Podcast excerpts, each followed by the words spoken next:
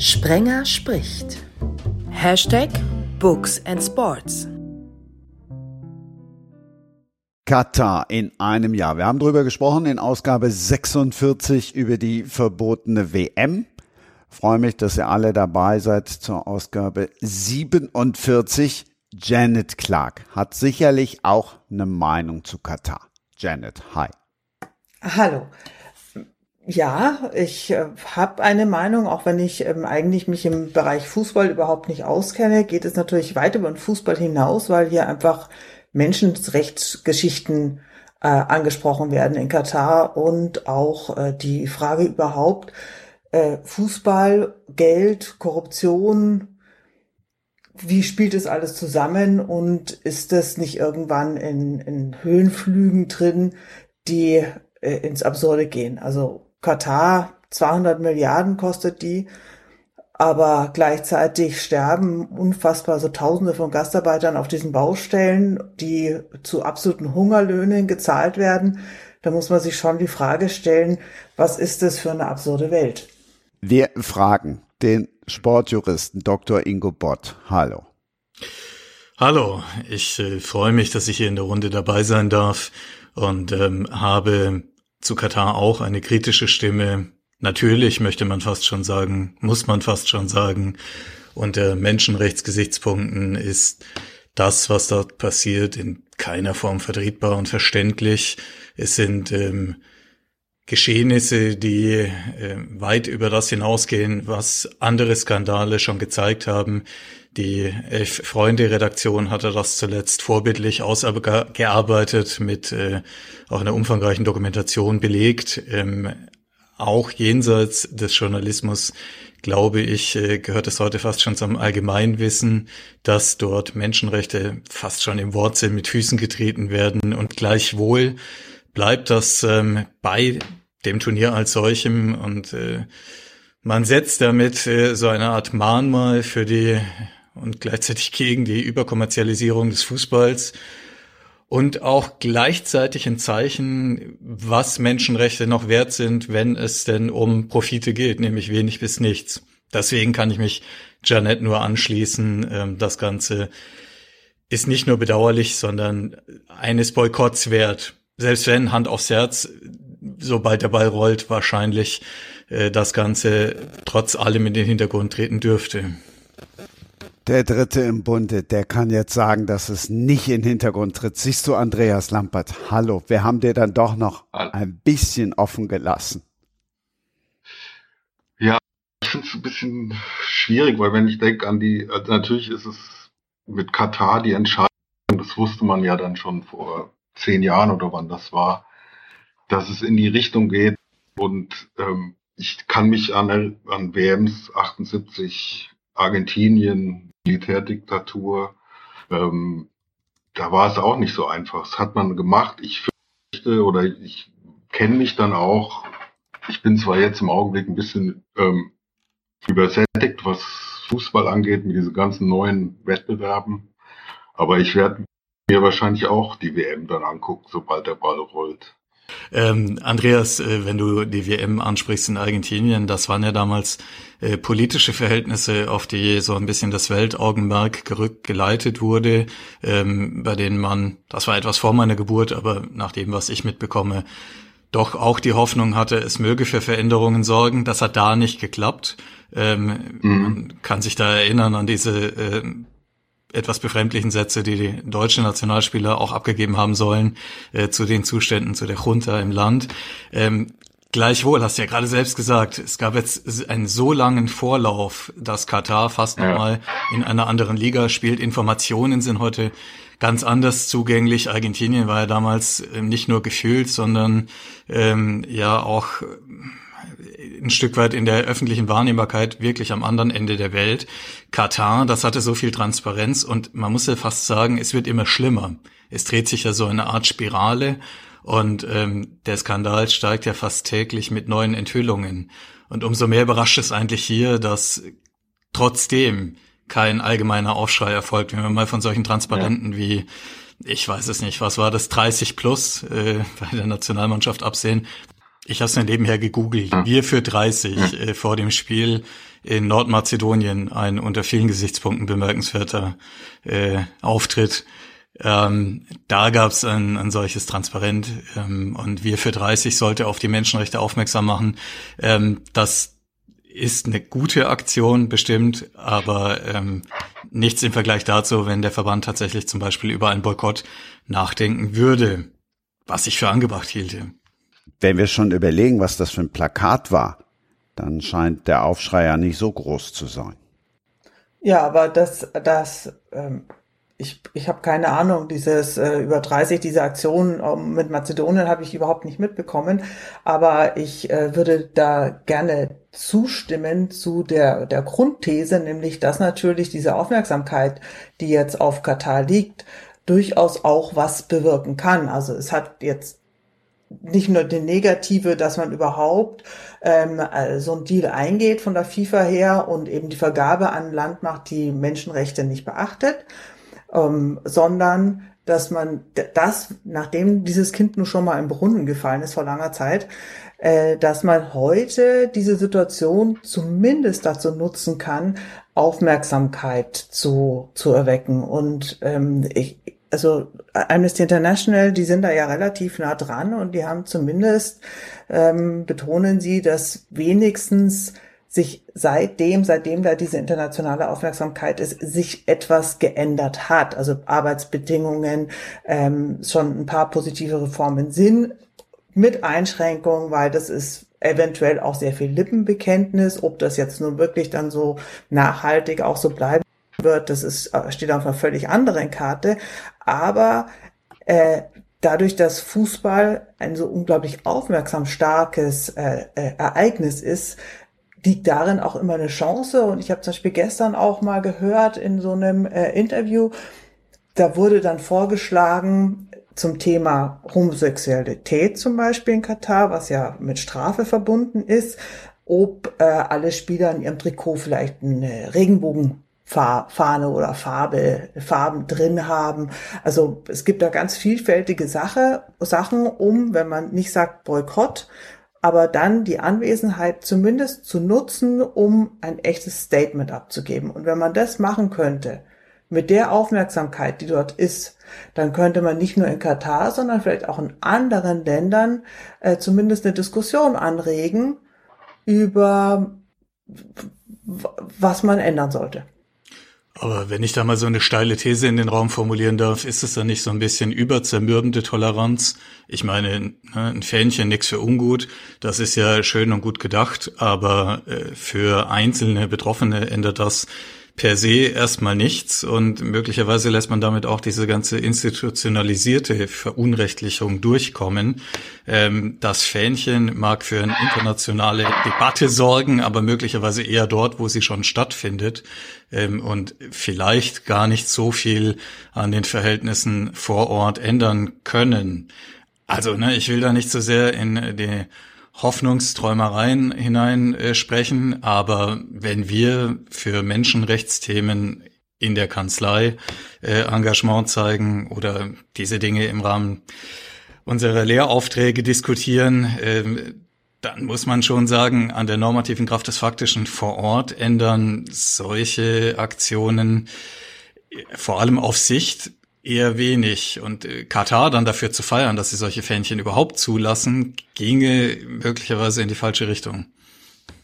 Ich glaube nicht, dass man dafür Katar feiern sollte, dass sie das zulassen, sondern das wäre dann die Ko ich weiß auch nicht genau, wie das dann funktioniert, ob so ein, so ein Trikot dann von dem ähm, von Katar dann abgesegnet werden müsste. Wie gesagt, ich bin im Bereich Fußball nicht so wahnsinnig bewandert, eher weniger ähm, bis gar nicht.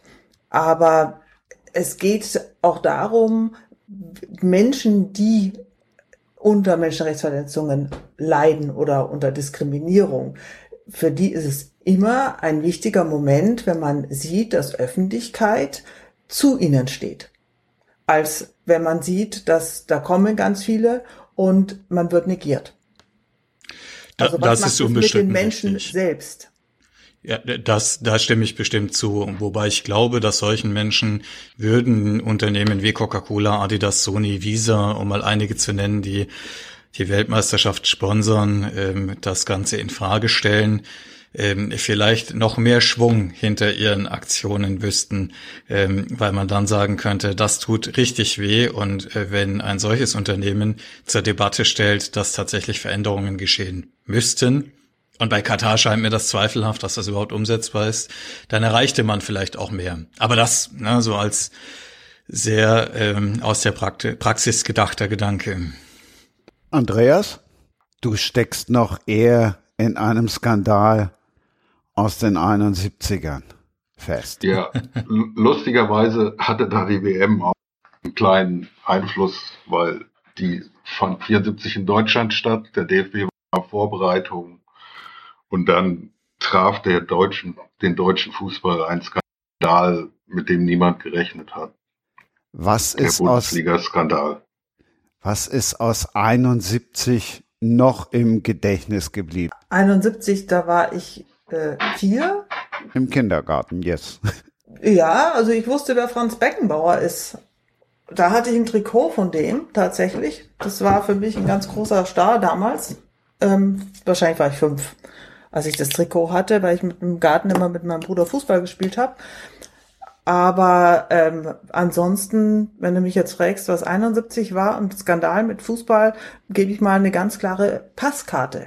Nee, generell meinte ich jetzt 71. Ingo, was fällt dir spontan zu 71 ein, außer Aber und Schlaghosen? Also. Oh, 71 an sich ist zwölf Jahre vor meiner Geburt, aber ähm, was mir einfällt, äh, wenn ich hier das Glück habe, mit Andreas zu sprechen, äh, sind natürlich die Canielas Tonbänder ähm, und der Bundesliga-Skandal, der weil wir, und das führt mich ja in diese Runde, auch Sportstrafrecht machen, äh, ganz erhebliche Spuren hinterlassen hat. Mit Meineidverfahren, Andreas, ich glaube, die gingen noch sieben Jahre lang, bis das Ganze wirklich abgeschlossen ja, das, war. Das zog sich Jahre hin. Aber ich um nochmal auf 71 zu kommen, ich war damals neun und habe im Herbst 71 mein erstes Bundesligaspiel gesehen. Im Stadion ähm, Hoffentlich kein manipuliertes. Lustigerweise im Nachhinein schon, aber ähm, ich habe das halt als Kind überhaupt nicht verstanden. Wir waren aus den USA zurück nach Deutschland gezogen und sind nach München gezogen und ich kannte Fußball noch gar nicht und wurde auf dem Schulhof gleich angesprochen, 60 oder Bayern. Ich wusste gar nicht, was das zu bedeuten hatte und hatte mich dann komischerweise im Nachhinein für die Bayern entschieden, weil die galten als der Underdog und 60 war der große Verein. Und ich bin dann, war so Fußball begeistert, dass mein Vater mich dann mal mitgenommen hat ins Stadion, obwohl der sich überhaupt nicht für Fußball interessiert hat. Und dann sind wir mit dem Fahrrad Grünwalder Stadion gefahren und haben das Spiel Arminia Bielefeld gegen Bayern München gesehen. Ging 1-1 aus. Dieter Bodensky hat alles gehalten im Kasten von Bielefeld. Und im Laufe der Saison wurde dieses Spiel annulliert und die Punkte galten nicht mehr. Und ähm, das habe ich als Kind damals noch nicht verstanden. Aber ich habe mich dann später dafür interessiert und äh, habe mich dann in den Bundesliga Bundesliga-Skandal in das Thema ein bisschen eingelesen. Es hat sich auf jeden Fall ins Gedächtnis gebrannt. Ingo, natürlich weiß ich, wie alt du bist, aber es hätte ja sein können, dass dir deine Eltern irgendwas aus den 70ern und sei es die wunderbare Schlagermusik mitgegeben haben. Außerdem sind die 70er ja nicht so weit weg, die sind ja noch überall. Oh, eine Befragung nach den 70er Jahren. Äh, ich, äh, ich mag die Musik aus der Zeit, sage ich äh, und nehme gleich vorweg. Ich habe keine Ahnung, ob das in die 60er oder 70er fällt. Äh, ich mag die Stones, die Beatles ähm, und alles, was danach kommt und sich danach gerichtet hat. Ähm, Bob Dylan finde ich total gut ähm, und gehe heute noch gerne auf äh, Konzerte. Äh, das müsste auf jeden Fall auch in den 70ern sein. Ja, aber Musik auf jeden Fall. Ich wollte im Grunde genommen auf das Buch hinaus, ähm, was ich von Janet Clark gelesen habe. Da geht's nämlich ums Gedächtnis. Black Memory. Ich habe es damals sehr gelobt. Du hast dich sehr drüber gefreut und jetzt, Jeanette, nutz die Gunst der Stunde und mach nochmal, bevor wir nachher über ein ganz anderes Werk reden, mach nochmal ein bisschen Appetit auf Black Memory. Black Memory, ein Thriller. Und ich hatte mich damals so wahnsinnig gefreut, dass du da dich sehr lobend geäußert hattest, weil ähm, das ist ein Wissenschaftsthriller und äh, ja, ich habe so die Erfahrung, dass männliche Leser eher dazu tendieren, auch zu einem männlichen Autor zu greifen und Frauen werden im Wissenschaftsthriller tendenziell eher so ein bisschen skeptisch beäugt. Und insofern hat mich das besonders gefreut, weil das auch so ein Wissenschaftsthriller ist, der halt einfach auch so ein bisschen in die Science Fiction reingeht. Das heißt einfach auch so ein bisschen in das, was wir so noch nicht erforscht haben, was sein könnte oder auch nicht sein könnte. Ganz, ganz kurz, grob geht's darum, da ist ein vermisstes Mädchen, das eine einzigartige Inselbegabung hat und wir haben auf der anderen Seite eine Ärztin, die äh, in Indonesien auf einem Boot aufwacht und keine Ahnung mehr hat, was passiert ist, auch wer sie ist, kann sich aber an alles erinnern, so an ihre Ausbildung und so weiter und so fort. Das heißt, die hat nur alles Biografische verloren, aber das, was man gelernt hat, ist äh, geblieben. Und ihr wird dann gesagt, dass, ähm, sie eben ein Mädchen entführt hat, dieses Mädchen, was jetzt eben fehlt. Nur noch sie ist da, das Mädchen nicht mehr. Und sie muss dann, als sie wieder nach London zurückkommt, ihr Mann, ihr Mann oder angeblicher Mann holt sie, sie hat ja keine Erinnerung, sie kann es überhaupt nicht mehr nachvollziehen, wer was zu ihr sagt. Und sie begreift aber dann, um dieses Schicksal dieses Mädchens ähm, äh, zu, zu lösen, muss sie an ihre Erinnerung rangehen. Der Grund, warum ich dieses Buch geschrieben habe, und das ist also explizit über Erinnerungen und was das eigentlich für uns bedeutet, also was eigentlich passiert, wenn ich als Mensch meine Erinnerung verliere, dann verliere ich einfach gleichzeitig mein Koordinatensystem. Jede Entscheidung, die ich treffe, die wird zum Teil rational getroffen, zum Teil aus dem Bauch raus, so schnell, dass wir gar nicht merken, dass aus dem Bauch raus getroffen, also dass aus dem Bauch raus die Gefühle mit reingehen. Aber das hat einfach was damit zu tun, dass wir alles kategorisieren in äh, das ist Gefahr, das ist nicht Gefahr, das ist gut und so weiter und so fort, ausgehend von unseren eigenen Erfahrungen. Und wenn das fehlt, dann ist man, man verliert den Boden eigentlich unter den Füßen, weil man alles, was auf einen zukommt, man nicht mehr einordnen kann. Und das war natürlich sehr, sehr spannend für mich, äh, an diesem Buch zu schreiben und draufgekommen, überhaupt auf das Thema Erinnerung und Wissenschaft, äh, bin ich durch eine, durch meine Schwanger, eine sehr späte, weitere, mein, dritt, mein drittes Kind habe ich äh, sehr spät im Leben bekommen, mit über 40. Und damals war ich sehr besorgt. Über 40 Kinder kriegen, wissen wir alle, das birgt ein gewisses Risiko. Und ich konnte damit nicht so wahnsinnig gut umgehen und habe dann eine Freundin gefragt, du, was machst denn du? Die hat auch sehr spät nochmal Nachzüglerin bekommen. Ich sage, wie gehst du damit um? Und die hat gesagt, du, ähm, du musst es abgeben, deine Angst äh, an, was immer du glaubst, wen immer du glaubst, den Gott oder äh, wem auch immer. Ich habe mir meinen verstorbenen Vater geholt und habe praktisch gesagt, immer wenn ich so eine Angst habe, so, hier, du überlebt es, ist gut, überlebt es nicht, dann ist es bei dir. Und irgendwann ähm, habe ich, als ich mit meinem Mann gesprochen habe, immer in der weiblichen Form von diesem noch ungeborenen Kind gesprochen. Und ich hatte schon zwei Söhne. Ähm, mein Bruder hatte auch nur Söhne.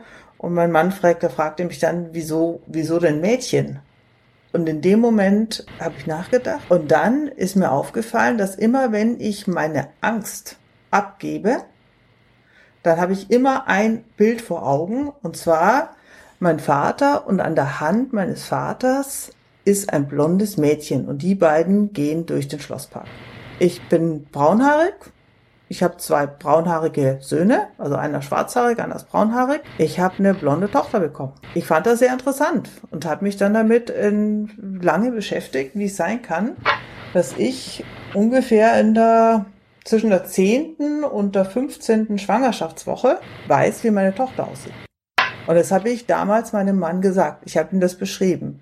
Und ich habe ihm auch beschrieben, wie dieses Kind läuft. Hat mich natürlich so ein bisschen komisch angeschaut, so, okay, ja, schwangere Frauen, da ist ja bekannt, die sind manchmal komisch und essen viele Gummibärchen und sowas. Aber äh, das war eben sehr, sehr spooky. Und als meine Tochter zuerst geboren wurde, da hatte sie auch noch so, so schwarze Pflaumenhaare, dann gar keine Haare und dann wurde sie eben komplett richtig, richtig blond und blauäugig. Und ich habe auch gesagt, sie ist blond und blauäugig. Das fand ich sehr, sehr spooky. Und über die Recherche, wie das sein konnte, dass ich in dieser Zeit dieses Bild vor mir hatte, darüber bin ich dann, habe ich fast ein Jahr lang recherchiert, also nicht nur recherchiert, ich habe nebenbei auch ein Buch geschrieben, habe aber immer wieder recherchiert, wie kann das sein? Und da ging es eben um das Thema Erinnerungen über Unterbewusstsein, Wahrnehmung, was wird wo abgespeichert in den Zellen, wo ist Erinnerung abgespeichert und so weiter und so fort und über dieses von einem zum anderen recherchieren, ja, man recherchiert eine Sache und dann sagt man, wow, Wahnsinn, das ist ja total cool, das habe ich überhaupt nicht gewusst. Und dann geht man zum nächsten und klickt, bumm, und dann bin ich irgendwie bei den ganzen, äh, der Häufung von Autismus im Silicon Valley und so weiter und so fort. Und es spielt alles miteinander eben über diese Entwicklung von Zellen und Genen und so weiter und so fort. Und am Ende bin ich dann bei dem Plot gelandet, der in Black Memory ist und wo es eben um die menschliche Erinnerung geht und Zellen. Er klingt auf jeden Fall spannend, äh, Janet. Ich will es jetzt lesen und äh, ich finde, das sind super interessante Themen angerissen. Gerade äh, wenn du sagst, dass einem Menschen äh, ohne Erinnerung der Boden unter den Füßen weggerissen werden kann, beziehungsweise das Wertesystem verloren gehen mag. Ähm, das ist ja was, äh, Christian, ich glaube, da hast du auch schon reingeschaut, äh, was in meinen Geschichten ähm, eine Rolle spielt. Ähm, ich finde das ähm, immer ganz interessant, wenn es um Identität geht, um die Frage, äh, wer ist man, wie sieht man sich, wo kann man, wo will man sein, wo kommt das Ganze her. Ähm, das ist ja dann alles auch was, worum deine Geschichte wahrscheinlich kreist. Genau, wie, wie nämlich, nämlich auch wie verloren man ist, weil man bekommt permanent ein, Eindrücke und versucht die natürlich einzuordnen. Jemand erzählt mir was und im, im Zweifelsfall glaube ich zuerst mal dieser Person, wenn sie jetzt mal einen guten Leumund hat und oder mir als guter mit gutem Leumund vorgestellt wird. Und dann passiert irgendetwas, was eben diese Information, die diese Person mir gerade gegeben hat, wieder völlig in, in Zweifel zieht. Und jetzt habe ich, wenn ich all diese Informationen, die ich mein Leben lang gesammelt habe, auf der mein Wertesystem basiert, weg ist, ist es unglaublich schwierig, das einzuchecken das irgendwie einzuordnen und einzunorden, eben in wie viel Wahrheitsgehalt ist. Kann das sein, dass es so ist oder kann es sein? Und wir sind ja auch alle, und das ist, also ich habe einige Bücher geschrieben, die sich in ähnlicher Form auch mit dieser, dieser, dieser Wahrheit, die man sieht oder lebt, beschäftigt weil wir haben hier das Thema zwar Erinnerung einordnen, aber wir haben natürlich auch Thema Fakten sind auch, Fakten sind zwar erstmal Fakten, aber was ich aus Fakten mache, hat auch was damit zu tun, wie ich diese Fakten einordne. Ich ahne jetzt, wie der Christian das super geschickt zusammengebastelt hat, dass äh, wir drei äh, Zeitgenossen hier zusammenfinden. Ähm, das ist ja äh, bei Andreas auch eine ganz wichtige Sache in der Geschichte. Ähm, wie gehst denn du damit um, wenn du die Fakten kennst, als einziger? Und alle anderen sagen, ist mir doch egal, wir glauben dir kein Wort. Äh, so ähnlich muss ja. dann Canellas geführt, gefühlt haben. Was ein geiler Cliffhanger, als hätte ich ihn dafür bezahlt. ich habe da was gehört, Sie wollen unter anderem auch mal schreiben und so weiter. Ja? Vielleicht wäre es gut, wenn Sie uns unterhalten könnten. Ich könnte nämlich den DFB unglaubwürdig machen, dieser Strolche. Ja, wann kommen Sie denn Grablich und andere und Dr. Klaas, und die haben da selbst diese Sachen gemacht. Sie können doch keine Leute verurteilen, wenn die selbst unglaubwürdig sind. Die ja, haben da selbst mit mir Spieler verkauft. Ja, Adam, Was meinen Sie, wenn ich mal auspacke würde, da gehen die alle hoch. Das war also gerade ein Auszug aus einem der Bänder, die Andreas Lampert abgehört hat. Wie ist das, Dr. Ingo Bott, der Mann für Cliffhanger? Hörst du noch Bänder ab?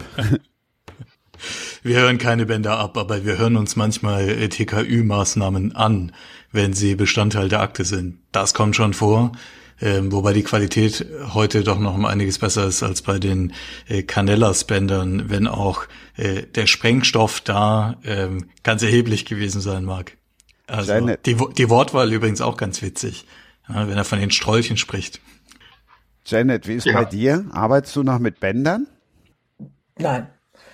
Oder ähm, Diktiergerät immerhin noch. Also ersetzen wir, tauschen wir mal Tonbänder gegen Diktiergerät. Ja, tatsächlich habe ich noch ein Diktiergerät und beziehungsweise ich habe wirklich noch ein Diktiergerät mit Kassetten. Das habe ich jetzt aber eigentlich so die letzten zwei, drei Jahre eigentlich gar nicht mehr benutzt, weil es einfach so viel einfacher ist, auch so mit dem Handy, wenn man sich jetzt was einspricht und äh, normalerweise kriegt man eigentlich bei der Recherche äh, fast alles digitalisiert inzwischen.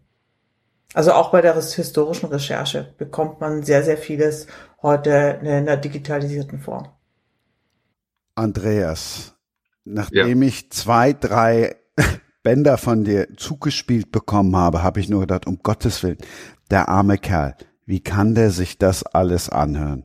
Ja, ich muss mal so ähm, die Geschichte erzählen, wie ich, wie mich dieses Thema Bundesliga-Skandal ähm, fasziniert hat. Ich, wie gesagt, ich habe als Kind dieses Spiel gesehen, 1971 in München und während meines Studiums, ich habe Amerikanistik in Frankfurt studiert, bin ich in Seminarpausen sehr gerne in die Bibliothek gegangen und habe alte Sportberichte gelesen aus der Zeit und habe das so verglichen, wie das in meiner Erinnerung war, das Spiel und was da zu sehen war. Und dann bin ich automatisch über den Bundesliga-Skandal gestolpert, der ja sich über Jahre hingezogen hat und ähm, und ich dachte, eine interessante Geschichte und habe mich halt ein bisschen eingelesen und habe dann zufällig 91 ein ähm, Praktikum gemacht in Hamburg bei Sports und ähm, habe dort den Journalisten Jo Villebois getroffen und wir haben dann überlegt, zum 20. Jubiläum zum Bundesliga-Skandal was dazu zu machen. Und er hat gesagt, er hat noch alte Tonbänder von Canellas. Da bin ich natürlich ausgeflippt. Das Problem war, wir hatten kein Tonbandgerät und ich habe dann während des Praktikums die Sachen auf Kassette überspielt und dann haben wir eine kleine Geschichte zu dem 20-jährigen Jubiläum gemacht. Und der Villevoix hat sich wohl so gewundert, dass mich das Thema so interessiert, dass er mir noch den Kontakt zu Canellas vermittelt hat, der damals auf Mallorca gelebt hat. Und ich habe ihn dann in dem ähm, Sommer auch besucht und haben wir ein Interview gemacht. Und er hat mich getroffen. Ich war ein Student. Ich habe mich total gewundert, dass er das zugelassen hat. Und ähm, aber er hat gesagt, wer mit Bilbois zusammengearbeitet hat, dem, dem vertraut er. Und dann haben wir ein eineinhalbstündiges Telefongespräch. Und ich hatte immer noch diese Kassetten und ich wollte da immer was machen zu. Und es hat sich niemand dafür interessiert, 1991, die nächsten Jahre auch nicht. Und dann ist es in meinem Leben so ein bisschen in Vergessenheit geraten. Und ähm, ich dachte, es interessiert sich niemand für einen Bundesliga-Skandal. Das abgeschlossenes Thema. Und dann zufällig in der Covid-Pause habe ich einen Anruf bekommen von der Werkstatt und die haben mich gefragt, ob ich nicht was zum Bundesliga-Skandal machen will. Und dann habe ich gesagt, ich habe noch diese Bänder, die könnte man doch auswerten. Das ist Originalmaterial, Oral History. Und dann habe ich mir die alle nochmal angehört und habe die dann sortiert. Und ähm, ja, in dem Buch ist das jetzt nachzulesen. Und die ähm, Telefongespräche hatte der Sellers damals dem Villevoix übergeben im Frühjahr 72. Herr Villevoix, machen Sie was draus. Und das ist damals nicht geschehen und ähm, ich habe es dann jetzt letzten Herbst habe ich das alles nochmal sortiert und äh, äh, das Buch ist jetzt das Ergebnis davon. Aber wie kam das denn, Andreas, ähm, nach dem, was ich über den Skandal weiß, und das muss gar nicht so viel sein, hat sich Canellas bis zum Ende ja als Opfer gesehen, nicht nur der Machenschaften, sondern auch der Aufarbeitung, wurde aber, meine ich, trotzdem auch verurteilt. Ähm, wie ging das denn zusammen? Er war ja das, was man heute den Whistleblower nennen würde.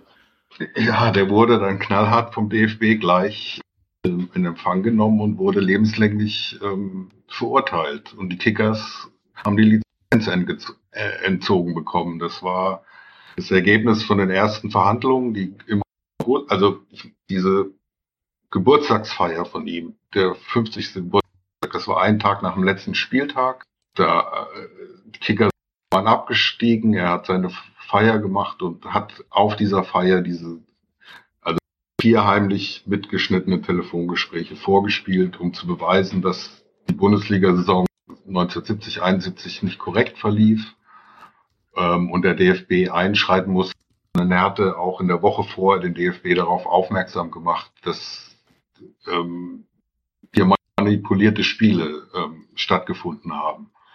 Und der DFB wollte nicht so viel davon wissen. Der, äh, es war natürlich peinlich und ähm, hat dann ganz schnell, wie gesagt, Canellas verurteilt, die Spieler Manglitz, Patzke und ähm, Tasso Wild und äh, war dann quasi der, der ähm, Verführer, der an, also er wurde vom DFB als Verführer dargestellt, der den, der sich jetzt nur mit dem Gang an die Öffentlichkeit vor ähm, Schaden bewahren will.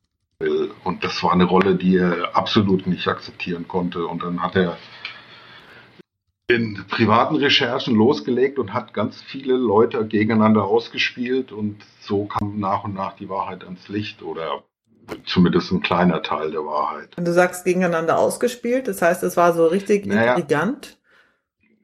Ja, ich weiß, ich würde eher sagen so als Agent Provocateur, der mhm. halt, er hat einen, einen vertrauten Sportjournalisten in Frankfurt, die Sportredaktion von der Bild, die waren sehr nah an ihm und die waren immer allen einen Schritt voraus. Und diese Informationen, die er hatte, die hat er natürlich auch benutzt und vorteilhaft benutzt. Aber es, ich, das Bundesliga-Skandal ist wirklich ein großes Thema und ich wundere mich, dass ähm, jetzt nach 50 Jahren Sportgeschichte das immer noch so ein Mysterium ist. Naja, das liegt vielleicht auch daran, dass es äh, eine heilige Kuh war und sagen. auch heute noch ist. Ja. Ähm, ja. Das, das ist ja eigentlich auch unvorstellbar, wenn man sich vor Augen führt, worum es äh, geht. Ähm, um welche Beträge es damals auch ging. Das waren ja pro Torwartfehler, meine ich, äh, 20.000 Mark, ähm, also ein vergleichsweise ähm, geringer Betrag damals schon im Verhältnis zu den Gehältern ähm, und zu dem, was Fußball auch den Menschen bedeutet. Und ähm, ich kann mir schon vorstellen, dass auch diese ähm, groß angelegte Kommerzialisierung heute bei vielen Fragen aufwirft, ähm, wo man dann äh, ja sagt, wie, wie viel davon wollen wir so unreguliert zulassen? Also na, als, als Rechtsanwalt ähm, für äh, Compliance und Strafrechtsgeschichten mhm. fällt es mir sehr schwer, allzu viel Regulierung das Wort zu reden. Ähm, ganz grundsätzlich bin ich da eher entgegengesetzt aufgestellt. Nur ähm, die Umtriebe, die jedenfalls das damals ähm, mit sich geführt hat, waren ja schon so krass, dass äh, ich schon nachvollziehen kann, warum man das immer wieder rausholt und sagt, äh, wir müssen aufpassen, dass Geld nicht alles bestimmt. Ja, aber also es ist halt, ich glaube, was man nicht so ganz ähm, außer Acht lassen darf, ist, dass die Bundesliga da erst acht Jahre im Spielbetrieb war. Das, der, das Berufsbild Profifußball, das gab es noch gar nicht so. Und dass viele Machenschaften aus den Amateur Zeiten halt übernommen wurde in dem Profibereich und ähm, das hat sich dann irgendwann mal nicht mehr vertragen. Weil die Spieler, die haben gesagt, ich bin Profi, ich spiele Fußball. Wenn das Geld jetzt von der dritten Seite kommt, ist mir auch egal. Also die hat, und es machte auch niemand was dazu, dagegen. Und Canellas hat dann wirklich eingeschritten. Also so sah er, so sah er sich und, ähm, und ich glaube, das war auch sehr wichtig, dass das passiert ist weil es war eine große Weichenstellung in den wirklich ein bisschen seriöseren Profibereich, äh, Profifußball in Deutschland. Ja, wobei das Geld ja im damaligen Bundesliga-Skandal nicht nur sozusagen im Zuge der Professionalisierung kam als äh, Vergütung für Leistung, sondern auch ganz konkret gezahlt wurde für Fehler.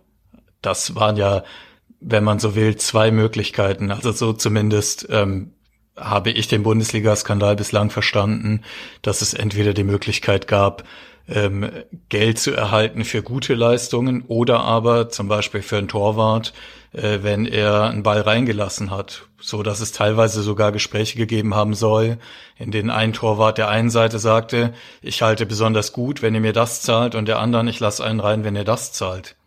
Ganz klare ähm, äh, Korruption die, würde ich mal sagen, wahrscheinlich alle Bereiche des Lebens durchdringt, wo es um Macht und Geld gibt. Warum nicht auch den Fußball, ne?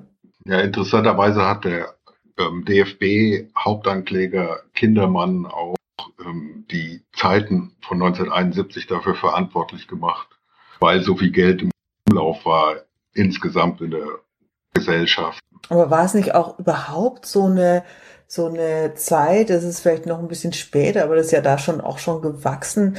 Die, also hier in Bayern, ich bin ja, bin ja Münchnerin, diese, diese Amigo-Jahre, die wir hier hatten, da war ja dann, das war ein bisschen später, 70er war, glaube ich, dann eher so 80er Jahre, ja, dieser riesige Flick-Skandal, also jetzt weg vom Fußball in die Politik hinein, aber auch so die, diese Auswirkungen, wie man damals noch eher so als ähm, Gentleman's Agreement oder auch Kavaliersdelikt so ein bisschen halt andere Leute geschmiert hat, damit es, ja, damit halt was, was vorangeht.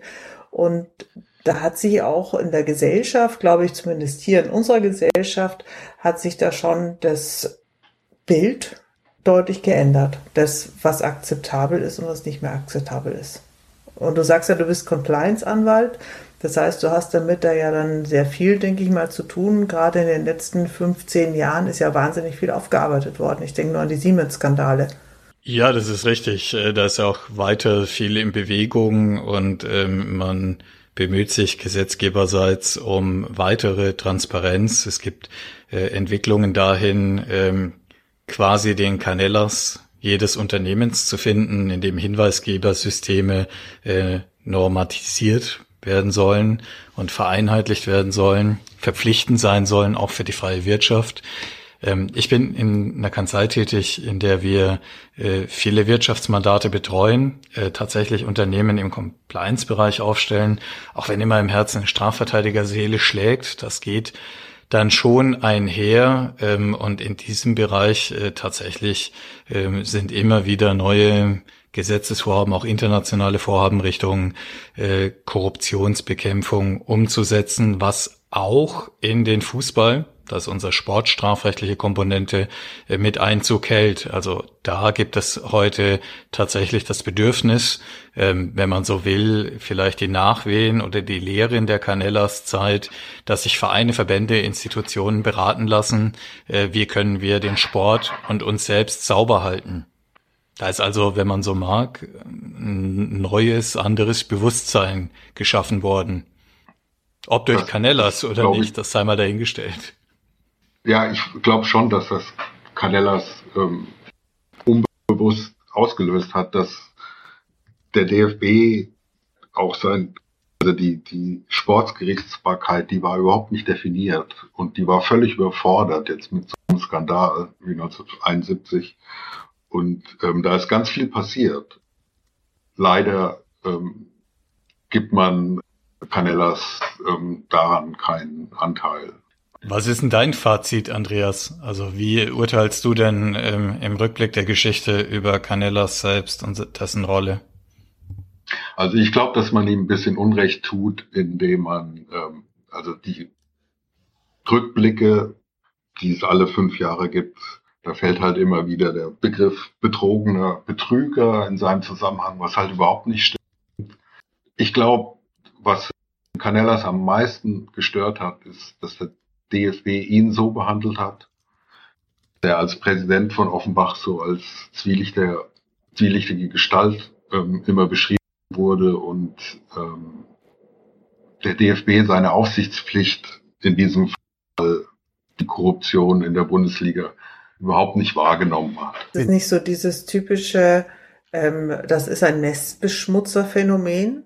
Das ja. eigentlich, ob, obwohl jemand genau, also moralisch genau das Richtige macht, er dafür massiv kritisiert und ausgegrenzt wird. Ja, also so hat er sich auf jeden Fall gesehen und ist dann auch Ende 73 enttäuscht von, aus Deutschland ähm, weggezogen und hat sich in Mallorca ähm, wirklich zurückgezogen. Er wollte mit Deutschland nichts zu tun haben und das hat ihm sehr wehgetan, weil er war sehr stolz, Deutscher zu sein. Das tonte er immer wieder. Wäre die Bewertung dann heute eine andere? Na, juristisch, falls die Frage an mich geht, äh, würde man, so ich es vorhin schon mal angerissen habe, äh, Canellas wahrscheinlich äh, tatsächlich als Whistleblower feiern in der äh, Ahnenreihe solcher Herrschaften wahrscheinlich wie Snowden, wie Assange, die ja äh, ungeachtet möglicher Skandale doch positiv behaftet sind. Das ist ja so ein ganz interessantes Spannungsverhältnis, wenn man heute mhm. mitbekommt, das hat ja auch Einzug gehalten in die Sprache, äh, keine 31er. Ähm, insofern es um individuelle Verfehlungen geht, sind die 31er, was auf den Paragraph 31 des Betäubungsmittelgesetzes Bezug nimmt, äh, verpönt. Also wer den anderen anschwärzt, ähm, der ist nicht wohl gelitten. Ähm, wohingegen nach wie vor äh, diese doch Anerkennung dafür besteht und auch durch den Gesetzgeber immer weiter gefördert wird, ähm, Skandale im Wirtschaftszusammenhang offenzulegen. Ob und wie das angemessen ist, kann hier mal dahinstehen, aber ähm, man würde heute wahrscheinlich sagen, Mensch, der Canellas, der hat uns allen die Augen geöffnet und ähm, jetzt können wir die Bundesliga endlich sauber haben. Wir hatten ja das Gespräch heute begonnen mit dem Katar-Vergleich. Äh, ob es dann tatsächlich zu einer Umkehr geführt haben würde, ne, wer weiß. Der Fußball ist ja mhm. für sich die eigene Blase, aber jedenfalls Canellas würde wahrscheinlich die Spiegel-Titelgeschichte bekommen im Sinne von der Aufklärer. Justiz und Justiz ist ja ein Unterschied, also jetzt gerade und du kennst dich da nur besser aus als wir alle. Die Sportgerichtsbarkeit ist ja nochmal wieder eine ganz eigene Welt. Ach, ich kann mir vorstellen, dass die Sportgerichtsbarkeit vielleicht gar nicht so anders ähm, an die Sache herangegangen sein würde dann, als das damals der Fall war. Also, dass man schon auch Sanktionen gegen die Kickers ausgesprochen haben würde, weil die ja auch ähm, mit manipuliert haben. Andreas, du bist ja den Kickers eng verbunden und ähm, ja. ich glaube, das ist auch so eine nie geschlossene Wunde, äh, dass sie daran gescheitert sind, Scheiß zu bauen, weil alle anderen einfach geschickter darin waren. Aber dass sie schon auch versucht haben, ähm, mit auf diesen Zug aufzuspringen. Insofern wäre die Sanktion an der Stelle ähm, wahrscheinlich genauso zu erwarten. Naja, das war halt im Vergleich zu anderen Vereinen total ungerecht, weil die steckten genauso drin. Er hat es dann erst erreicht, nachdem er wirklich seine eigenen Recherchen und Privataktivarbeit geleistet hat, dass Bielefeld dann auch endlich verurteilt wurde. Jetzt hätte Oberhausen, Braunschweig, Hertha die eigentlich auch alle erwischen müssen. Aber es hat immer die Kickers ähm, erwischt und glaube, das Problem, um nochmal auf diese Sportgerichtsbarkeit zu kommen, das Problem war, dass der DFB schon in der ersten ähm, Verhandlung gesagt hat, ihr müsst es hier nicht so wichtig nehmen mit der Wahrheit. Und da konnte halt vor dem DFB-Sportgericht konnte jeder sagen, was er wollte. Und vom ordentlichen Gericht eben nicht. Und das, das war immer der Versuch von Kanäle, dass, dass die ganze Sache an ein ordentliches Gericht zu bekommen, das wirklich ernsthaft geschworen und ähm, ich glaube, der DFB seinen Stuten, äh, Statuten war da völlig überfordert zu der Zeit noch. Ich glaube, die haben das ähm, gut auf, also die haben es auf jeden Fall geändert, aber damals waren Sportgerichtsurteile, ähm, ich glaube, nicht zu vergleichen mit einem Urteil vom ordentlichen Gericht. Jeanette, jetzt weg von der justiziablen Seite, von der gesellschaftlichen, sähe es sicherlich anders aus heute. Ja, ich denke, dass es auf, also heute auf jeden Fall sehr, sehr anders aussieht und ich bin da sehr froh drüber, dass gerade in den letzten Jahren sich hier wirklich ein anderes Bewusstsein rausbildet, also gerade dieses Compliance und eben, was eben Korruption hat und eigentlich auch, wo, wo Korruption anfängt und dass es einfach kein Kavaliersdelikt ist, sondern dass es einfach unfair ist und dass es nicht geht und dass, dass ich nicht einfach hier Hinterzimmergeschäfte machen kann, die ähm, eine, eine Wettbewerbssituation verzerren. Das funktioniert nicht. Also es funktioniert für bestimmte Menschen, aber es funktioniert halt einfach nicht im großen Rahmen. Und ich, ich begrüße das sehr, dass, das, dass man da heute weggeht. Und ich weiß aber auch, ähm, weil ich einfach auch Menschen kenne, die, die jetzt sehr alt sind, die noch in diesem anderen System gearbeitet haben und die heute auch ähm, auf diese Compliance-Geschichten hm, so, so raufschauen und sagen, ich weiß gar nicht, was da die Aufregung ist. Das haben wir schon immer so, so gemacht. Wieso stört es die Leute heute? Und da eine kurze, ähm, ja eine ganz Art Anekdote dazu. Äh, wenn wir hier von Korruptionssystemen sprechen, wir sind ja in Deutschland, äh, ist es ja noch zumindest nicht so sehr ausgeprägt. Ich hab, hatte, der ist inzwischen verstorben, einen, einen Onkel in Venezuela, also Venezuela, Venezolaner, und äh, der, dessen Beruf war zu korrumpieren. Sprich, der war in sein Job war tatsächlich, dass man, dass wenn äh, äh, Geschäftsleute, Kunden, eben er hat dafür Banken und so weiter und so fort dort gearbeitet, äh, wenn die dort waren, äh, den Papiere zu besorgen. Der wusste genau, welche Leute man wo schmieren muss, damit man äh, ein Visum bekommen hat, hier ein Stempel, damit man da Zugang und so weiter und so fort. Das war, das war der Beruf. Das hat der Beruf äh, vom Beruf gemacht. Äh, eben diese ganzen Behörden in Venezuela, also denen die richtige, das, das richtige ähm, Maß an Geld zu geben. Und als ich ihn besucht hatte, mal, da war plötzlich mein Koffer weg. Ich landete also in Caracas, hatte überhaupt kein Gepäck mehr und dann ähm, hat er mich abgeholt. Der, die lebten etwas außerhalb von Caracas, war schon durchaus äh, ein bisschen Ritt, weil, weil die Straßen auch nicht sehr gut waren, vor allem damals noch mit Schlammlawinen und so weiter und so fort. Und er fuhr dann am nächsten Tag wieder zurück zum Flughafen und konnte durch die, ähm, die richtigen Betrag an Geld, den man den richtigen Leuten geben musste, ganz wundersamerweise meinen Koffer plötzlich wieder herbeschaffen. Und das ist nicht lustig, äh, wenn man in Ländern ist, wo das so funktioniert. Und das, ja. was das für Ausnahme, Ausmaße be bekommt, das sieht man ja, sieht man dann ja auch gerade, was passiert. Ja, du sagst es, das ist nicht lustig, aber das steckt äh, teilweise drin. Du hast ja auch diesen Generationenkonflikt angesprochen und ich glaube, ihr könnt es euch vorstellen, wenn wir teilweise Schulen, äh, gerade zu Kartellrecht zum Beispiel, und ähm, darauf aufmerksam machen wollen, diese Gentleman Clubs oder diese äh, Absprachenvereinigungen, dieses ganze, die Geschmäcklewirtschaft früherer Tage, die sollte es heute nicht mehr geben, weil das gegen das Gesetz verstößt. Ähm, dann sieht man manchmal gar nicht so böswillig aufgestellte Äuglein, sondern eher ähm, ja auf auf Gesichter, die äh, von Unglauben gezeichnet sind, weil die Leute sagen, wieso? Ich habe das jetzt 30 Jahre so gemacht, das hat doch immer eigentlich ganz gut geklappt. Ähm, das sind teilweise ähm, wirklich auch äh, fordernde Gespräche klar zu machen, dass das so den Wettbewerb beschränkt. Und da sprechen wir auch erstmal nur von unserem ureigenen deutschen Rechtsverständnis.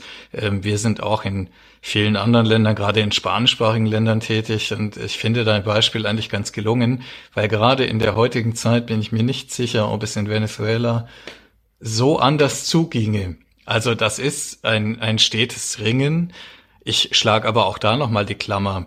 Ähm, wie willst du, wie will man klar machen, dass diese ganzen Regeln, diese vielen Transparenzsachen und so weiter Gültigkeit haben sollen und zu beachten sind, wenn gleichzeitig die WM in Katar stattfindet und einfach greifbar ist für jeden ab einer gewissen Größe, ab einer gewissen Fallhöhe, kann man wahrscheinlich schmieren, kann man Regeln, auf die sich fast jeder einigen kann, mit Menschenrechten ignorieren, weil es dann einfach too big to fail ist, weil es dann einfach doch geht.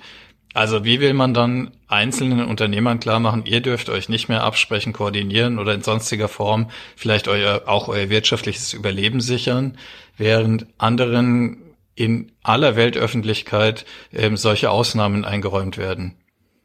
Ich, ich glaube, man muss, man muss insofern äh, durchgreifen, als man zum einen dann so rabiate, ähm, und mit rabiat meine ich teure, Strafen verhängen muss, dass einfach das, äh, die, die, die Kosten der Korruption, ähm, die Kosten der Korruption, also also einmal habe ich die Kosten der Korruption, was mich die Korruption kostet und dann sozusagen die Folgekosten der Korruption, nämlich dass ich eine entsprechende Geldstrafe bekomme oder etwas abgesagt wird oder nicht stattfindet oder so, dass die so hoch sein müssen, dass man sich einfach das zweimal überlegt. Ich, ich weiß, ich habe ich hab viel über das Thema gesprochen. Ähm, Und, und ich weiß auch mit älteren, älteren Personen, die gesagt haben, naja, was, was willst du eigentlich? Du redest hier daher, du hast überhaupt keine Ahnung. Wenn man früher in ähm, äh, Südamerika oder auch gerade in Venezuela Geschäfte machen wollte, dann ähm, musste man die Leute schmieren, weil sonst hat man halt einfach den Job nicht bekommen und dann hat man die Arbeitsplätze hier nicht sichern können und, und, und, und, und. Das, ich, ich kann das nachvollziehen. Nur es ist, das Problem ist, dass wenn ich etwas mache, was nicht gut ist für die Gesellschaft nicht, moralisch nicht, wo ich weiß, eigentlich ist das nicht in Ordnung und ich es aber damit entschuldige, dass wenn ich es mache, dann macht ja jemand anders was, was nicht in Ordnung ist und dann kriegt es ja der, ähm, dann ist es nachhaltig nicht gedacht und auch langfristig nicht sinnvoll gedacht, sondern es geht darum, dass man dann sagen muss, nee, dann ma, ma ich mache das nicht in der Konsequenz, da muss ich mir einen anderen ähm, Handlungsort suchen oder eben etwas tun, dass das sich ändert. Und so passiert es ja auch immer. Ich meine, dass wir heute Compliance-Gesetze haben, dass die Amerika ähm, da wahnsinnig stark auch durchgreift und drastische Strafen auch verhängt, das liegt ja daran, dass irgendwann mal jemand gesagt hat, nee, so, so geht es nicht weiter. Und diese Mut zu haben, was wir jetzt wieder zurückkommen zu unserem Fußball-Whistleblower, Irgendeiner muss mal rausgehen aus diesem Kreislauf von, nee, wieso soll ich das nicht machen? Die anderen machen es doch auch.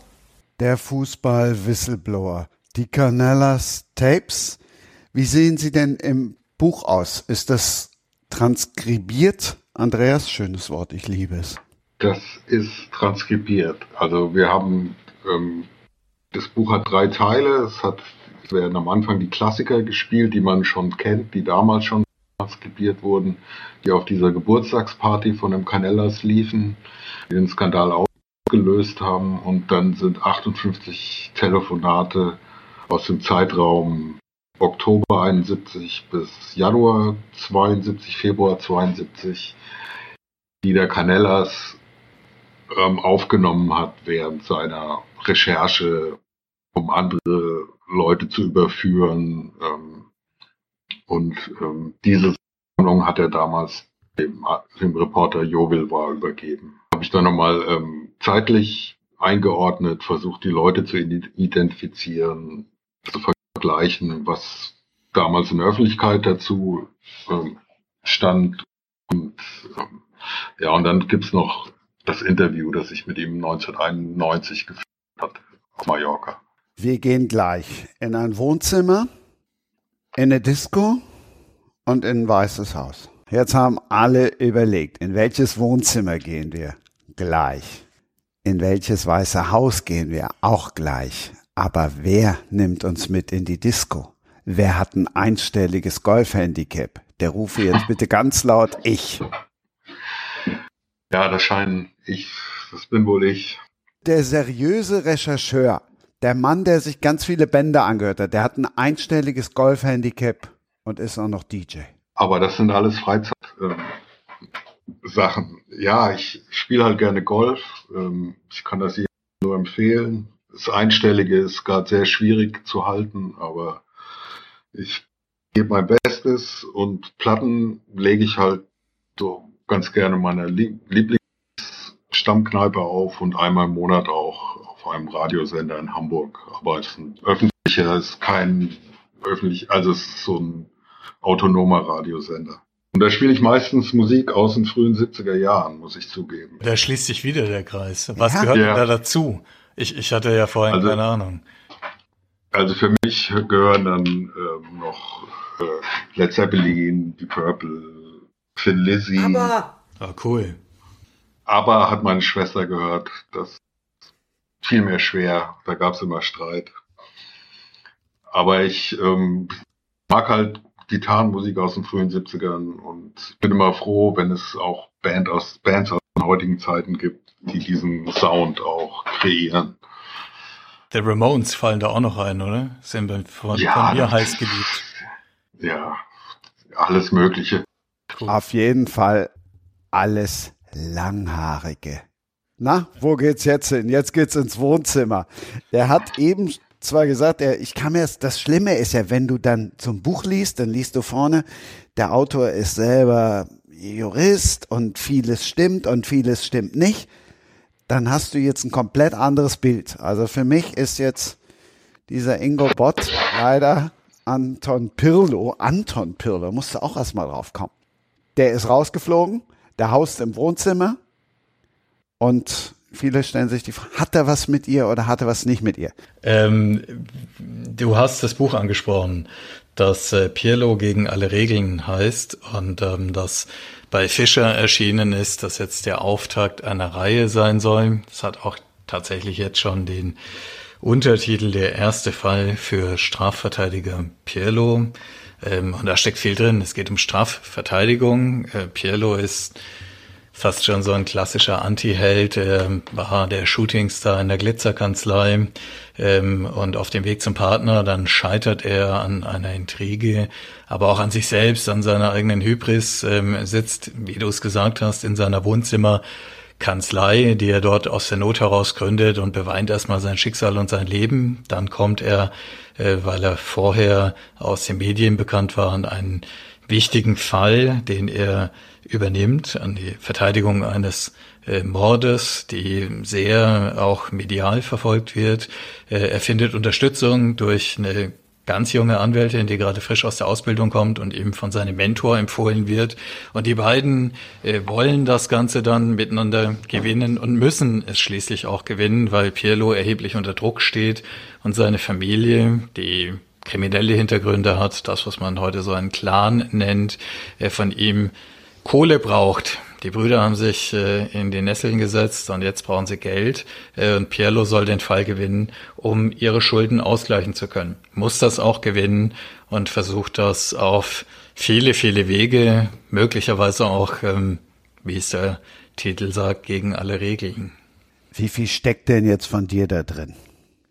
Ja, Pierlo ist ein Strafverteidiger, das ist auch mein Beruf. Ähm, und äh, Fischer hatte ähm, eine gewisse Freude daran, auch mit einem vielleicht gewissen Augenzwinkern, das Marketing ähm, auch darauf zu ziehen, dass da ein Typ drauf ist mit Bart und langen schwarzen Haaren. Ich finde die Frisur schon ganz gut. Ähm, wenn man sich mich anschaut, das mal googelt, da ist das nicht so weit weg.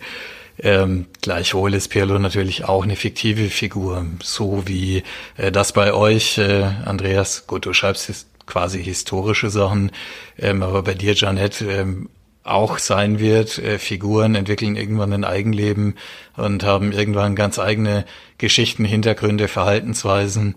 Ähm, zugleich kann man dann immer so ein bisschen miträtseln, wie viel ähm, mag da auch angelehnt sein ähm, an vielleicht Charakterzüge, die man anderswo findet. Pielo hat zum Beispiel auch einen äh, Musikgeschmack, der, äh, wie ich jetzt heute noch mehr gelernt habe, sich an den 70ern und Gitarrenmusik orientiert. Ja, dann ist es auf jeden Fall ein Buch, das ich lesen werde. Ja, ähm, gäbe es den Soundtrack jetzt schon dazu, wären die Ramones drauf. Ein kurzes Kapitel heißt sogar, also das Pelo-Buch ist in sehr kurzen Kapiteln gefasst. Das ist sehr rockig, sehr schnell, sehr, sehr ja. unkonventionell. Und eines der Kapitel heißt, du wirst äh, es gleich wiedererkennen, hey ho, let's go. Ja. Kurze Frage, der Name Pirlo, sollte der Interesse wecken zu Andrea Pirlo oder ist das reiner Zufall? Das Buch äh, spielt mit Identitäten. Es geht um jemanden aus ähm, wie ich gerade schon beschrieben hatte, der Clanwelt, äh, der versucht, sich im wahren Leben ähm, durchzusetzen, ähm, in konventionellen gesellschaftlichen Mustern als Anwalt zu bewegen. Der eigentliche bürgerliche Name ist äh, Ramses Khatib ähm, und er gibt sich dann mehr oder weniger schlau einen eigenen Namen und orientiert sich ähm, von jetzt auf gleich an der Frisur. Und daher kommt äh, die Pirlo. Äh, Nee. Es ist nur, weil du zu Books and Sports wolltest damit, deshalb. Und das ist ja gelungen. Hm? Ja. Alles richtig gemacht. Also du hast keine Kanzlei im Wohnzimmer, du bist auch noch nie rausgeflogen und du hast auch nicht ohne Ende Frauengeschichten. Ich, ähm, na, zu manchem weiß ich es doch auch nicht. Ähm, und ich hatte eine Kanzlei im Wohnzimmer. Und äh, bin aber nicht vorher aus einer Kanzlei rausgeflogen, sondern ich war Partner in einer großen Kanzlei ähm, und hatte dann aber ein Verfahren, äh, das zu mir kam ähm, und äh, das ich übernommen habe, das sehr viel Aufmerksamkeit hatte. Äh, das war damals die Verteidigung im sogenannten Love Parade Verfahren. Da hatte der Mandant zwei Wochen vor Verhandlungsbeginn entschieden, das Verteidigerteam ähm, nicht mehr haben zu wollen, sondern gesagt, ich mach's mit dem Typen mit den langen Haaren. Ähm, und dann war ich auf einmal sehr präsent und hatte diese dieses Jahrhundertverfahren in meiner Verantwortung und habe die Gelegenheit genutzt. Ich bin als Partner, also nicht rausgeflogen, sondern freiwillig aus ähm, der großen Kanzlei raus und habe dann für dieses Verfahren eine Kanzlei gegründet, die am Anfang tatsächlich sogar in meinem Wohnzimmer genommen hat. Ähm, dann ging es aber sehr schnell, wirklich turbulent ähm, mit neuen Fällen. Ich habe Leute angestellt und das ist das, was heute die Kanzlei äh, Plan A ist. So heißt die. Ähm, kann man sich gut merken. Plan A, weil man, wenn man strafrechtliche Probleme hat, keinen Plan B will. Und die Kanzlei Plan A ähm, ist dann doch eine ganz andere Kanzlei als die im Pirlo, in den Pirlo-Büchern. Äh, längst nicht mehr im Wohnzimmer, sondern in einem schönen Altbau mit vielen Leuten. Mitten in Düsseldorf. Das ist richtig. Die Pirlo-Reihe spielt in Düsseldorf und ist ähm, in Teilen sicherlich auch eine Verneigung vor der Stadt, in der ich lebe und arbeite. Ähm, das ist ja auch ein spannender Ort. Ja, nicht sehr groß, aber es gibt hier von allem und es gibt hier die sehr, sehr verschiedenen Lebenswelten, wenn man alleine an die Glitzergeschichten der Kö denkt, an die vielen Kanzleien und die große Wirtschaft, aber auch an all das, was so rechts und links davon brodelt und geschieht, äh, inklusive äh, Umtrieben aus dem Bereich der möglichen Kriminalität der Unterwelt. Ähm, das ist ein faszinierender Ort und ähm, ein gutes Setting für ein solches Buch, gerade dann, wenn es viele, viele Eindrücke sammelt und äh, schnell vorantreibt auf so eine ganz, Christian, du hast es ja gelesen, auf so eine szenische, äh, rotzige Art, ähm, die, was mich sehr freut, jetzt auch dazu geführt hat, dass die Filmrechte verkauft wurden ähm, in der, der, der letzten Woche. Ähm, das, äh, das macht mich froh. Wenn man es liest, ähm, ist es ja tatsächlich wie ja so ein rockiger Film zum Lesen. Gratuliere. Ja, wobei ja. Filmrechte verkauft habe ich von dem großartigen Andreas Flüger gelernt, heißt nicht unbedingt, dass der Film direkt umgesetzt wird. Das ist, wie ich gelernt habe, sehr wahr. Aber ich, ich freue mich natürlich über den Zwischenschritt. Ähm, das, ja. ist, äh, das stimmt. Ich musste da viel lernen. Ähm, das heißt erstmal, dass äh, eine Produktion versucht, äh, das Projekt zu realisieren. Aber äh, von einigen Schritten, die kommen müssen, bis das Ganze tatsächlich dann mal zu sehen ist, ist es immerhin der erste. Auf jeden Fall bist du sehr vielseitig. Wann hast du entschieden zu schreiben, also ein Buch zu schreiben? Ach du, ich mache das schon immer gerne äh, mit Sprache arbeiten. Ich, ich liebe Literatur ähm, und ähm, also Belletristik in jeder Form. Ähm, genau genommen ist ja Anwalt sein und in dieser Rechtswelt tätig sein ähm, auch ein Auseinandersetzen und Arbeiten mit Sprache. Das ist ja das Werkzeug, äh, das man hat. Und dann ist es ein sehr naheliegender Schritt, äh, auch Sachen zu schreiben, die anderen Leuten Spaß machen sollen, die gute Unterhaltung sein sollen. Breit aufgestellt ist auch Janet. Black Memory war das eine und deshalb habe ich sie schon ganz früh eingeladen. Dann hat sie aber gesagt, Mensch, lass uns ein bisschen warten, weil im Winter kommen Bücher von mir. Das eine habe ich auch unter dem Namen Hellen Winter geschrieben. Warum? Unterm Pseudonym. Weil es ein äh, historischer Roman ist und weil ich aus der Vergangenheit schon gelernt habe, ich schreibe ja ähm, Thriller, aber für sowohl für Jugendliche als auch für Erwachsene. Und das hat schon manchmal dazu geführt, dass man so eine relativ schlechte Kritik auf ein Buch kriegt und dann steht dahinter, naja, ist ja ganz nett so für junge Mädchen. Und ich denke mir, ja, das war ja auch ein Jugendthriller für junge Mädchen. Also Ziel komplett ähm, äh, getroffen, aber die Leser waren halt dann doch sehr enttäuscht, wenn sie gedacht haben, das sei jetzt halt wieder ein Erwachsenen-Thriller von mir. Und äh, das ist jetzt was ganz, ganz anderes. Bevor du uns mitnimmst ins Weiße Haus, am Rhein. Ja? Ingo, wenn einer in Düsseldorf wohnt, Ingo, erste Assoziation zu einem Rheinhotel. Rheinhotel? Habe ich noch nie gehört, klingt interessant und ein kleines bisschen ähm, spelunkig. Rheinhotel. Es gibt, wenn ich, an, wenn ich an die Schnellenburg denke, also wenn das spelunkig klingt, Ah, die Schnellenburg ist ein super Laden. ja, Ähm, das ist auch ein Rheinhotel im Übrigen. Das ist direkt Ah. ein, eins der vielen wunderbaren Rheinhotels. Andreas, ich denke ja erstmal Ja. an die Black First, an die CD Rheinhotel. An was denkt der DJ, der nicht so nah am Wasser wohnt, wenn er Rheinhotel hört? Treffen sich Canellas und der Adams in einem Rheinhotel in Köln, aber ich weiß nicht, was so, was mit Musik und Rheinhotel zu tun haben könnte. Das Rheinhotel reichte mir ja. Ich wollte nur einmal noch kurz platzieren.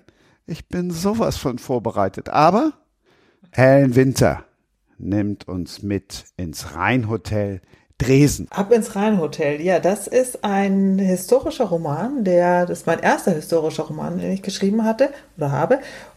Ähm, der nimmt uns mit ans Ende des Ersten Weltkriegs und führt uns in das äh, Rheinhotel Dresden. Äh, also keine Spelunke, ganz und gar nicht. Das absolute Gegenteil von Spelunke. Da ähm, war der Kaiser zu Gast. Das war dann später das äh, Lieblingshotel von äh, dem Hitler. Und das machte für mich die Geschichte wahnsinnig spannend, als mir praktisch die Geschichte gepitcht wurde von meinem Agenten, als mich gefragt habe, Mensch, du hättest du Lust, das zu machen? Ähm, da kommt ein Film, da kommt eine Serie äh, raus zu diesem Hotel und äh, da könnte man doch einen schönen Roman auch dazu machen. Und der Witz ist, oder das Spannende daran ist, dass der Gründer, das Gründerehepaar des Hotels ähm, äh, 1894, das war, äh, das war eine Jüdin und ihr, ihr Mann. Und später war eben 26 Hitler das erste Mal da. Ähm, der mochte dieses Hotel sehr, sehr gerne und später, als er eben dann an der Macht war, wurde dort immer am Anfang des Jahres ähm, seine Suite fürs ganze Jahr gebucht im Voraus. Und dieses, äh, dieses Konfliktpotenzial, das ich hier Hitler mit dieser ganzen menschenverachtenden, grauenvollen, äh, schon, schon ab 33 äh, angefangenen äh, äh, Politik äh, gegen, gegen die Juden habe und gleichzeitig, dass er dann sich entspannt in dem Hotel, das äh, von einer, einer Jüdin und ihrem Mann ähm, gebaut wurde und zur Größe gemacht wurde. Das fand ich so absurd dass ähm, ich mich auf diesen Stoff einfach nur noch gestürzt habe. Und ich, es war unglaublich spannend. Und ähm, da ist eben dann dieser Roman aus entstanden. Und das ist ein Roman, der hangelt sich ein bisschen, ja, hangelt sich ein bisschen entlang auch an, an diesem Film eben. An das ist, der kommt im, ich glaube im Januar jetzt ähm, im ZDF. Ähm, das Weiße Haus am Rhein hätte, ich glaube, sollte schon ein bisschen früher kommen. Es hat sich ein bisschen verschoben. Deswegen ist jetzt eine, so eine Zeitdiskrepanz zwischen Film und Buch. Und äh, ist aber trotzdem völlig eigenständiges Werk. Das heißt, ich habe äh, eben da mit einem Drehbuch gearbeitet und habe eben dann geguckt, hm, was nehme ich in das Buch, was übernehme ich fürs Buch. In dem Buch sind also so wie auch in dem Film zum Teil Charaktere, die sind nah an echten Personen und komplett fiktive Personen. Das heißt, es ist das Schöne, dass man sagt mal, sag mal, das ist eine fiktive Geschichte vor einer ähm, vor einer Kulisse, zeithistorischen Kulisse. Und das war eine interessante Art zu arbeiten. Habe ich da vorher nie gemacht. Also, dass ich, dass ich praktisch so eine Art Vorlage hatte, wo man immer mal wieder so eine Überkreuzung hat. Also immer wieder mal, okay, da hole ich jetzt jemand, der den Film gesehen hat, wieder komplett ab, dass er eine Geschichte ist. Und dann gehe ich wieder raus und erzähle eine ganz andere Perspektive und eine ganz andere Geschichte. Man kann ja überall so kleine, kleine Schleifen drehen und so weiter und so fort. Ähm, das, das war ein sehr, sehr anderes Schreiben. Und um hier nochmal auch nochmal so eine Klammer oder so, so einen Kreis schließen zu lassen, war das auch insofern für mich sehr interessant, weil ich hier praktisch zu einem Drehbuch einen Roman geschrieben habe.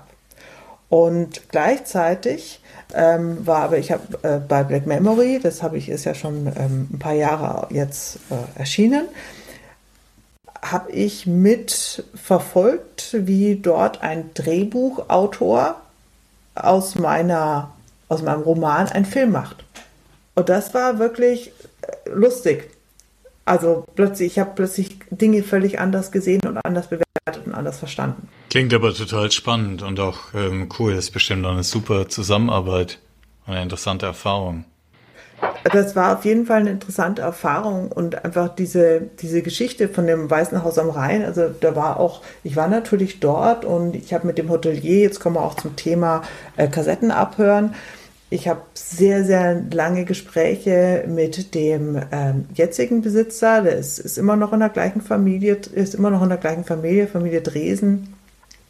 Ähm, äh, gesprochen und der Herr Dresen, der war unglaublich freundlich und äh, auskunftswillig. Der hat mir das ganze Hotel gezeigt. Ich durfte dort wohnen. Ich durfte wirklich in den letzten Winkel hineinschauen, damit ich da so Gefühl für bekomme, für das Haus. Ich durfte das, die Archive anschauen. Ähm, also das war eine wahnsinnig tolle Zusammenarbeit dort eben. Also schon mal so, dass man so vor Ort hat, was ist da eigentlich alles, wie kann man das in diesen Roman einbauen. Ich habe auch so tolle Anekdoten bekommen von dem Herrn Dresen, der einfach auch äh, über, über das Hotelleben früher, was er von seinem Großvater oder, äh, oder dem Vater beziehungsweise von dem Großvater in den Vater, von dem Vater in den Sohn übermittelt wurde, äh, das waren äh, Pioniere, die Familie Dresen. Das war so eines der ersten Hotels in Deutschland, die fließend Wasser und Strom hatten. Deswegen eben auch Kaiser, der dort eben auch aufgeschlagen ist. Das, ähm, das war jetzt nicht irgendein Wald- und Wiesenhotel, sondern das war ein, ein Luxushotel, ein großes, wichtiges Hotel. Und äh, das war auch eben durch die Lage Bonn, Bad, Godes, Bad Godesberg, wo das ist, auch ein Hotel, das ähm, bis, bis heute eigentlich auch eine sehr starke politische Klientel anzieht, weil natürlich in den Bonner Hauptstadtjahren ein ganz, ganz wichtiger Ort war, wo sehr viel ähm, Politik äh, stattgefunden hat, sozusagen beim guten Essen und einem Glas Wein. Ein äh, Hotel, wo damals Chamberlain, natürlich ganz berühmt damals, der ist dort damals äh, ge gekommen, um mit Hitler die Gespräche zu führen. Und das hat unglaublich viel Geschichte. Und das war jetzt mal so nach dem vielen Krimi- und Thriller-Schreiben, wo ja sehr, sehr viel fiktiver an ein Setting hingehe, eine völlig andere Sache, sich also sehr, sehr stark sich in historische Rahmenbedingungen einzuordnen. Ich Und ich habe gelernt, äh, dass ich doch ein kleines bisschen weit weg war mit meiner Spelunken-Vermutung. Sehr weit weg. Sehr ich, ich, ich werde mir den Film äh, sehr gerne ansehen und mich eines noch Besseren belehren lassen. Freue mich schon drauf sechsteilige Serie, habe ich gerade gelesen, in der ARD. Äh, Erstmal zwei Teile und dann wird man weitersehen. Und wenn die dann, und dann gucken wir sehen, also das Buch ist auch so, dass äh, das, ähm, das ist, äh, das geht bis 1938 jetzt erstmal, dieses erste, und da ist aber noch sehr, sehr viel ähm, äh, Stoff und Potenzial da. Das heißt, es ist sehr gut möglich, dass das dann auch weitergeht, sowohl die Filmserie als eben auch äh, das Buch. Ähm, die Zeiten jetzt als, als nächstes erstmal ähm, praktisch 39 bis 52 das ist einfach auch unglaublich viel Geschichte in dem Hotel auch passiert. Für was das alles dann genutzt wurde vom Internierungslager zum Flüchtlingslager, äh, die Hohe Kommission, französische war drin. Also das war ganz, ganz, ganz viel Geschichte ist dort, die man eben dort erzählen kann, eben aber auch vor dem Hintergrund vor fiktiven Personen, die man macht, weil es ist einfach sehr schwierig, ähm, gelebene Personen, die jetzt gestorben sind, Klar kann man dem was andichten, finde ich aber sehr, sehr schwierig. Und deswegen ist die, der Held in dem Buch, der Emil Dresen, den gab es nicht, sondern der ist fiktiv, aber seine Eltern, die gab es natürlich schon. Und, ähm, und die, das, also diese, dieser Spagat zwischen echt und reiner Fiktion vor dieser Kulisse ist äh, spannend. Aber wir könnten doch jetzt das alles zusammen in einen Würfel schmeißen. Wir stellen uns vor, 1971, Herr Canellas sitzt mit einem Scheich im Rheinhotel. Pirlo Ja. kommt rein. So, und jetzt müsst ihr weiter erzählen. Ja, bis seid dahin auf jeden. Fall schon mal eine richtig Und gute Geschichte. Ja, und setzt, sich, und setzt sich einfach dazu. Er, er setzt sich Ja. einfach dazu. Er sagt nicht, darf ich mich setzen, kein, äh, nicht, sondern er setzt sich einfach dazu, winkt dem Kellner mit dem Schnippen und ähm, sagt erstmal äh, ein Bier. Und. Andreas legt die Tanzmusik auf. Ja. Das ist auch ganz wichtig, nämlich im, im Rheinhotel Dresden.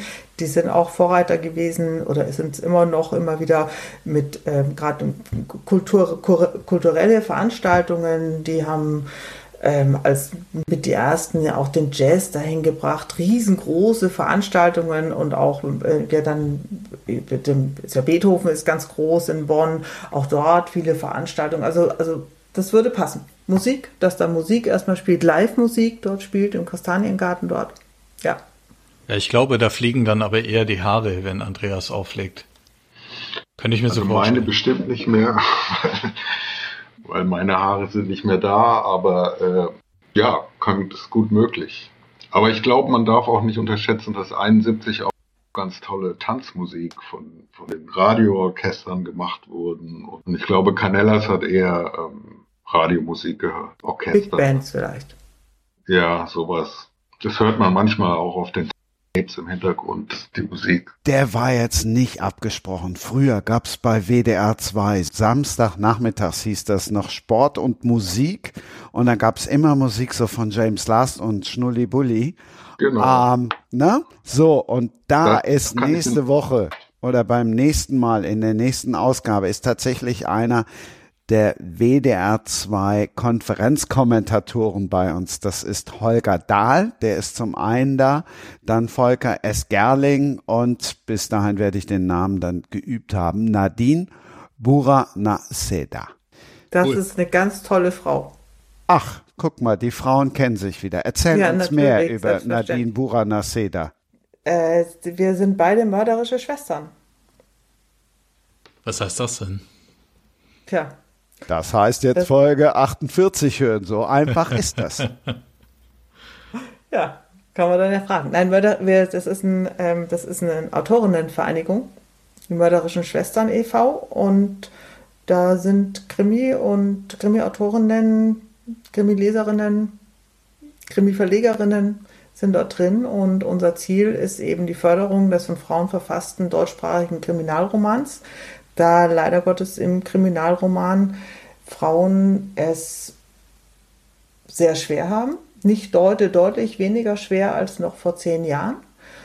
Und äh, einfach, wo es sehr, sehr schwierig war, einem deutschen Verlag als, äh, als deutsche, deutschsprachige Frau, sagen wir mal so, einen Programmplatz bekommen für, für ein Buch, was jetzt nicht unbedingt ein Regionalkrimi ist. Also Thriller, ganz, ganz schwierig.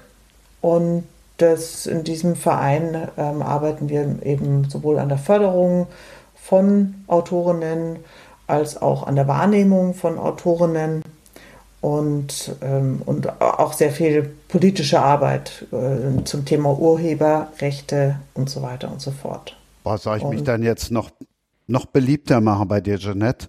Ich habe noch im Angebot bis Weihnachten oder Weihnachten und Silvester Judith Merchant Ja, ach mein Gott. und, ja, ich und, liebe Judith Merchant. Ja, und Romy Hausmann. Ach cool. Das macht ja mich also wieder froh. das ist ja, also das ist ja toll, toll. ja. auch ganz, ganz tolle äh, Kollegin Judith und ähm, unglaublich, unglaublich belesen, also ganz, ganz tolle Diskussionspartnerin. Also mit der war ich auch schon auf Podiumsdiskussionen zusammen und wir haben gemeinsam ähm, bei den mörderischen Schwestern unsere Debütlesung gehabt, Judith und ich. Seitdem, daher kennen wir uns. Wenn Thriller-Autoren was können, dann können sie Cliffhanger. Wunderbar. Eine bessere Werbung für die Podcasts, die noch kommen von Books and Sports in diesem Jahr, kann ich mir nicht vorstellen. Vielen lieben Dank, Jeanette Clark, Danke, danke, dass du dabei bist. Hat total Spaß gemacht. Herr Doktor. Ja, ähm, ich habe mich auch äh, sehr gefreut. Janet, Andreas, war ähm, eine coole Sache, euch auf diesem Weg kennenzulernen. Ja, danke schön. Bis dann, tschüss. Und tschüss. Das war Sprenger spricht. Hashtag Books and Sports.